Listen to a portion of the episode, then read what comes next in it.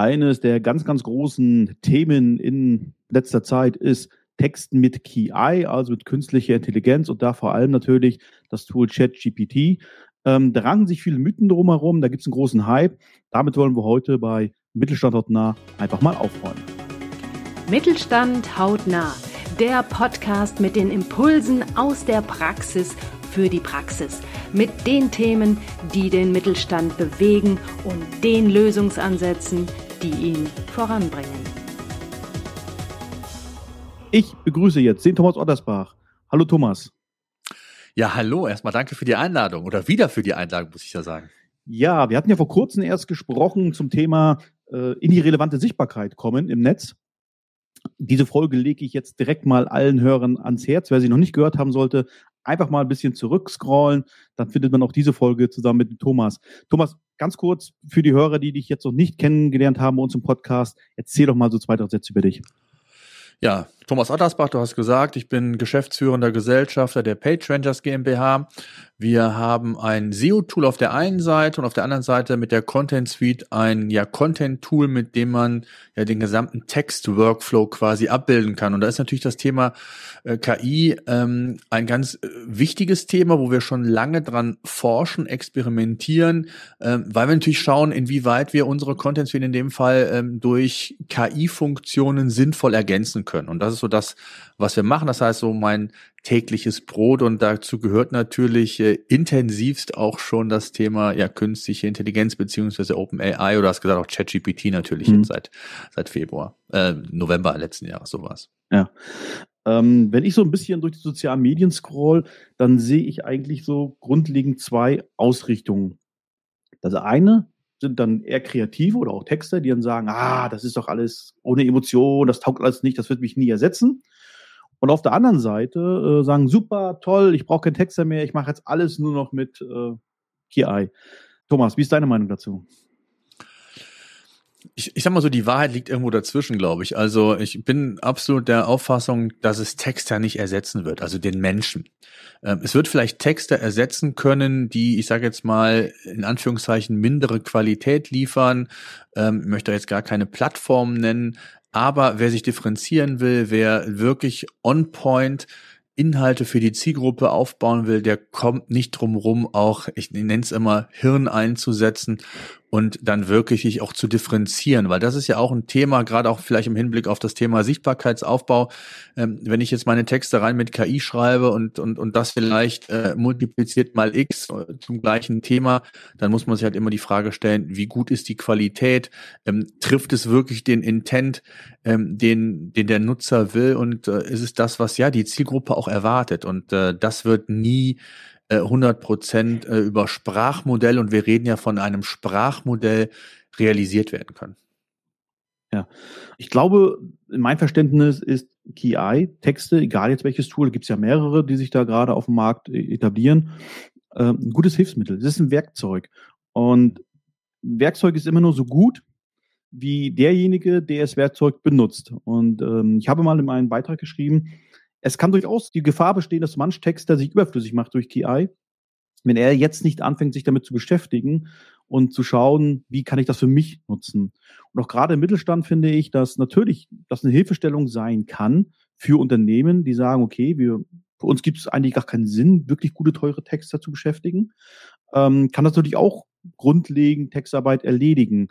Ähm, ich weiß natürlich auch nicht, wie wird das in 10, 20 Jahren sein.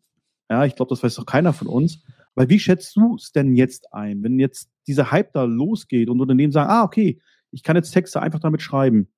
Würdest du tatsächlich empfehlen, diese Tools eins zu eins zu benutzen?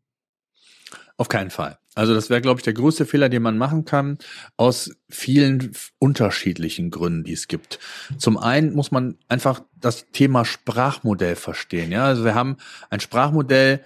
In dem Fall ist es ja OpenAI, ähm, was ursprünglich mal als Forschungslabor oder Institut für Intelligenz gestartet ist. Und man wollte ähm, ja menschlichen Text jedem zur Verfügung stellen beziehungsweise daran arbeiten.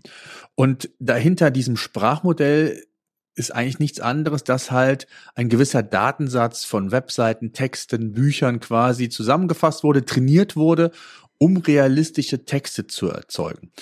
Und ähm, hinter jedem Sprachmodell steht eine gewisse Art von Statistik, das heißt eine Wortstatistik.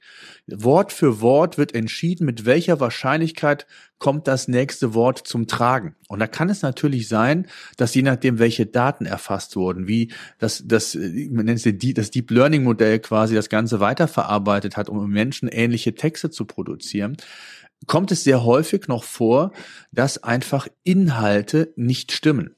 Ja, das können, also Stichwort Plausibilitätenprüfung. Mhm. Und das kommt sehr häufig vor. Für allgemeine, einfache, generische Themen kann das gut funktionieren. Aber wir haben einfach festgestellt, dass ich, ich sage es immer so, dieses 80-20-Prinzip. Was bringt es mir, wenn 80 Prozent des Inhaltes gut ist und 20 Prozent aber nicht stimmt?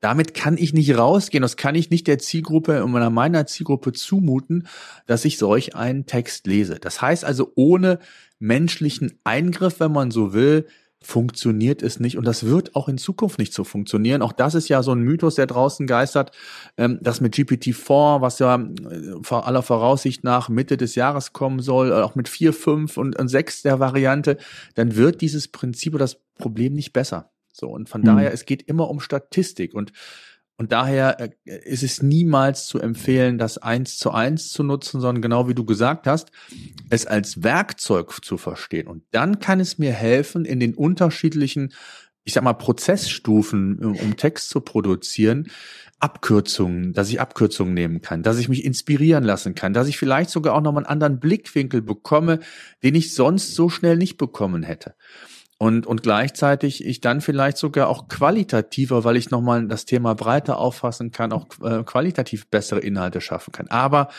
ähm, es eins zu eins zu nutzen, ähm, würde ich niemals raten. Hm. Jetzt haben wir beide ja schon gesagt, KI als Werkzeug verstehen. Äh, lass uns doch da mal ein bisschen mal ein, zwei Beispiele bringen. Mhm. Wie kann ich es denn als Gerne. Werkzeug nutzen? Ja. Also zum, zum einen ist es ja so, einfach mal ein ganz einfaches Beispiel. Ich packe meinen. So. Im besten Fall wird die KI sagen, ich packe meinen Koffer. Ja, was eine höhere Wahrscheinlichkeit hat, weil das in sehr häufig in so einem Zusammenhang gesehen wird als, ich sag mal, das Wort Hubschrauber. Das ist eine. Ähm, konkrete Ansatzpunkte, wie man KI-Funktionen nutzen kann, gibt's wirklich sehr viele. Und, und da fange ich zum Beispiel beim, bei diesem gesamten Textprozess an, was wir auch schon zum Teil in, der, in, der, in, der, in meiner letzten Podcast-Episode ja mit dir auch äh, auf, äh, thematisiert haben. Die Vorbereitung. Ich kann mir Inspiration holen. Beispielsweise kann ich fragen, nenne mir Themen beispielsweise zum papierlosen Büro äh, mit, der, mit dem Hinweis, ähm, dass ich da ein ähm, als Experte einen Text verfassen möchte. Das heißt also, der KI nicht nur einfache Fragestellungen zu geben, sondern möglichst exakt. Und das nennt man ja dieses Prompting, diese Befehlseingabe. Und, und Prompt äh, oder Prompt Engineering ist so die Kunst, ähm, was ich der KI mitgebe, um möglichst einen guten Output zu bekommen. Ich, ich sage immer Shit in, Shit out. Also wenn ich einen schlechten Befehl eingebe, kommt auch Mist raus, wenn ich das so sagen darf. Und, und wenn ich das spezifiziere, dann habe ich hier wirklich äh, ja, Hilfestellungen, um, um Abkürzungen zu gehen. Ich sagte Themenrecherche. Dann kann ich mir auch äh, das iterativ aufbauen. Von der Themenrecherche nenne mir vielleicht äh, konkrete weitere Themen, die ich als Subthemen generieren kann. Welche relevanten Fragen sind zu dem Themen relevant? Ähm, also ich kann mir Inspiration in jeglicher Form holen, die ich dann später für die Textumsetzung auch verwenden kann. Ja, oder ich kann zum Beispiel auch sagen, äh, ich habe eine Schreibblockade. Äh, schreibe mir ein, ein, ein, ein, ein, ein Fachbeitrag zum Thema XY und äh, beginne was weiß ich, mit dem Schwerpunkt papierlosen Büro oder schreibe mir zu einer bestimmten Fragestellung irgendwas. Das heißt, ich kann mir hier Inspiration holen und, und da wird man viel feststellen, dass man je nach Thema ähm, wirkt das noch sehr hölzern, wenn man so will. Es ist ähm, ja kein perfekter Text. Es gibt da sicherlich Ausnahmen, äh, die geistern hier und da auch ja durch äh, LinkedIn und durchs Internet, aber äh, man muss es ja auch aus der Breite her sehen. Und, und das sind so einige Dinge, wie ich das wirklich iterativ für mein Texterstellungsprozess nutzen kann, bis hin auch, dass man sich Keywords vielleicht sogar ähm, aufzeigen lassen kann, Fragen, all das, was ich eben gesagt habe. Ähm, und, und was man auch machen kann, das ist ein ganz ähm, spannender Ansatz, dass man sich auch Texte zum Beispiel zusammenfassen lassen kann, umformulieren lassen kann, auch zusammenfassen in der Form, um sie vielleicht auch für andere Kanäle zu verwenden, für Social Media oder sonst irgendwas. Also da gibt's so viele wirklich tolle Ansatzpunkte, die man dafür nutzen kann. Oder wenn man nach Vor- und Nachteilen sucht, ähm, dann einfach zu sagen, nenne mir zehn Vor- und Nachteile ähm, für äh, zum Thema XY. Ja, dann kriege ich da wirklich, wirklich zum Teil gute Vorschläge, die ich zwar immer noch mal feintunen muss, die nicht perfekt sind, aber ich kriege Inspiration. So, und, und, und dann kann ich das sogar weiterbauen, zu sagen, bitte nenne mir weitere Vorteile neben den bereits vorhandenen. Und so kann ich ein, ein breites Spektrum aufbauen, um wirklich ja tolle Inhalte zu bauen. Und darum geht's ja letztendlich. Hm. Also letztendlich ist es wirklich ein gutes Mittel, deinen eigenen Content, den du selber ja im Kopf hast, noch zu challengen, zu ergänzen. Und äh, du hast gerade schon gesagt, wahrscheinlich auch ein paar Prozesse zu, zu optimieren, zu verkürzen. Das heißt, die die Arbeit leichter zu machen. Kann auch eine gute Inspirationsquelle sein für, für mittelständische Unternehmen, die sagen, hey, wir haben gar keinen eigenen Texter, aber wir lassen uns da mal so, so ein Grundgerüst geben.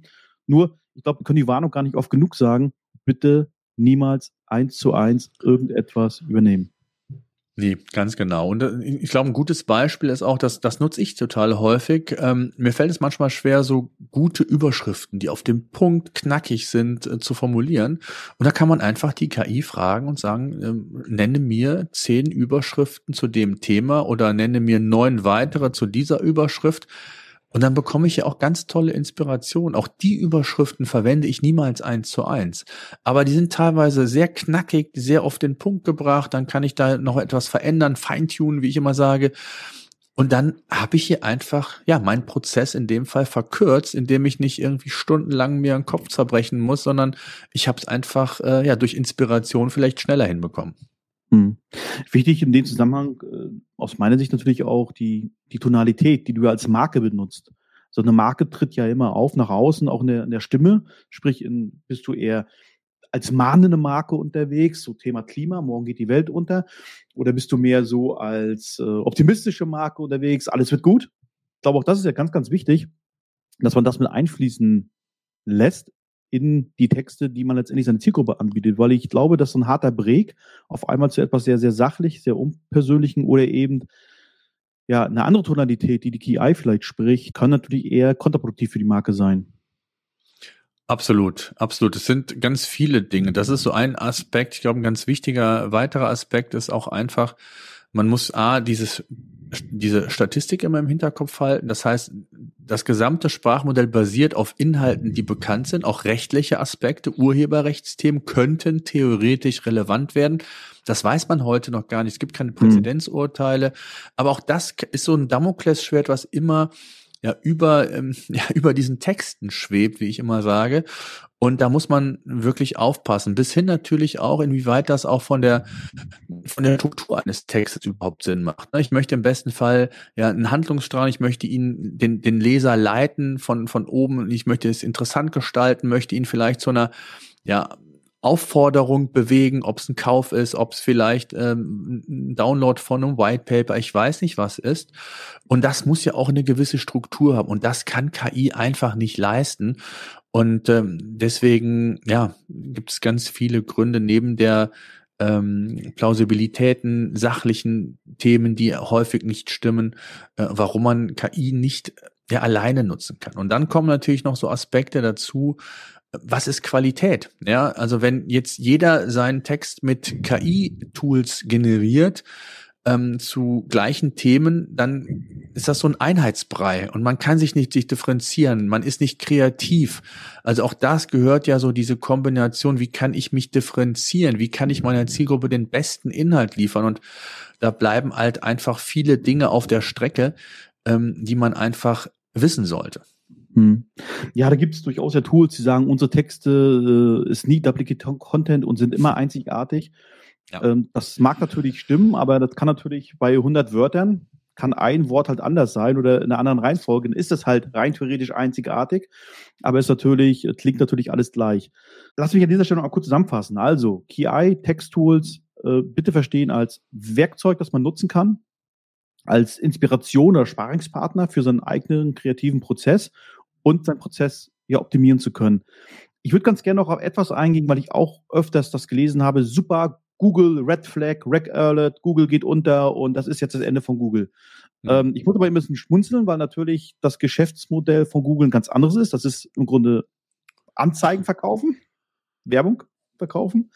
Und ich persönlich mir auch nicht vorstellen kann, äh, dass man dort das Thema künstliche Intelligenz nicht viel, viel ähm, mehr auf dem Schirm hat, als was vielleicht nach außen immer nur kommuniziert hat. Generell, wie schätzt du denn das Thema ein? Ist es eine Gefahr für Google oder denkst du, dass Google auch weiterhin äh, sich dann keine wirklich großen Sorgen machen muss? Also ich glaube, dass Google ja nicht umsonst den, den Code Red, wie man das gelesen hat, intern ausgerufen hat, dass es schon eine Gefahr darstellt, um zumindestens Marktanteile zu verlieren. Dass Google mhm. ersetzt wird, glaube ich nicht, aus den besagten Gründen, weil, hm, wie gesagt, diese gesamten ähm, Sprachmodelle auf Statistiken beruhen. Es ist kein Wissensmodell, sondern es ist ein, ein, ein Aneinanderreihen von Worten. Das muss man erstmal verstehen. Die zweite Frage ist, wenn ich mir ChatGPT oder mir generell KI-Tools nehme und mir Fragen beantworten lasse, ist immer die Frage, ist das ausreichend tief? Ja, Google hat immer verschiedene Perspektiven, verschiedene Content-Formate, Content-Elemente und Google hat auch mit Sicherheit, das würde ich einfach die These in den Raum stellen, das bessere Sprachmodell als GPT-3. Mhm. Aber sie haben halt das Problem, dass sie anhand von Anzeigen bzw. von den Sucheingaben eben ja 80 Prozent ihres Umsatzes mit generieren. So, das heißt also, wenn ich noch mehr zur Antwortmaschine werde, und das ist Google ja heute schon, ja, also wenn ich irgendwas bei Google eingebe, dann wird mir sehr oft in einem kleinen Kasten die Antwort zumindest versucht schon mal zu, ähm, zu zeigen.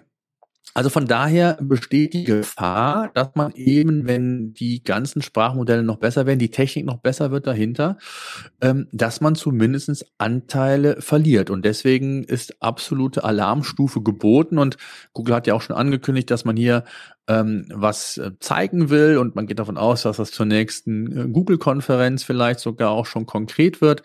Ähm, aber ich glaube, und das ist ja bei allen so, man sucht noch das richtige Geschäftsmodell. Das ist ja bei OpenAI nicht anders.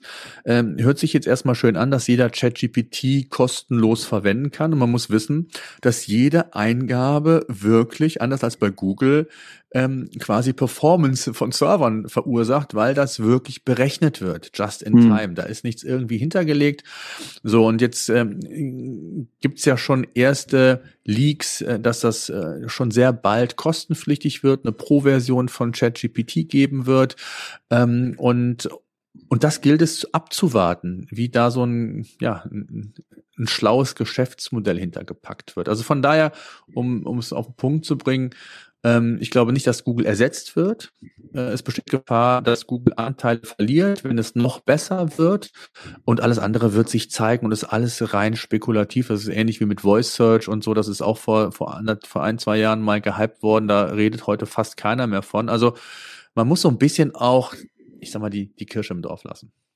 Ja, ich kann mich dran erinnern, äh, ähm, als ich für ein Projekt für Unternehmen begleitet habe, als, als Marketingleiter, das kann nicht, du musst Voice Skills für Alexa machen, sonst gibt es mhm. deine Firma nicht mehr in, in zwei Monaten. Ja, ja, genau. ähm, also tatsächlich, äh, nichts wird so heiß gegessen wie gekocht. Das hat schon meine Oma gesagt. Ich glaube, äh, bisschen Gelassenheit tut uns auch hier ganz gut, aber Ohren und Augen offen halten und sich tatsächlich mit dem Thema auseinandersetzen. Was kommt da auf uns zu? Eine gute Möglichkeit ist ja, wenn man sich damit auseinandersetzen will, du bist ja wirklich super gut unterwegs in dem Thema. Äh, vernetzt euch mit dem Thomas.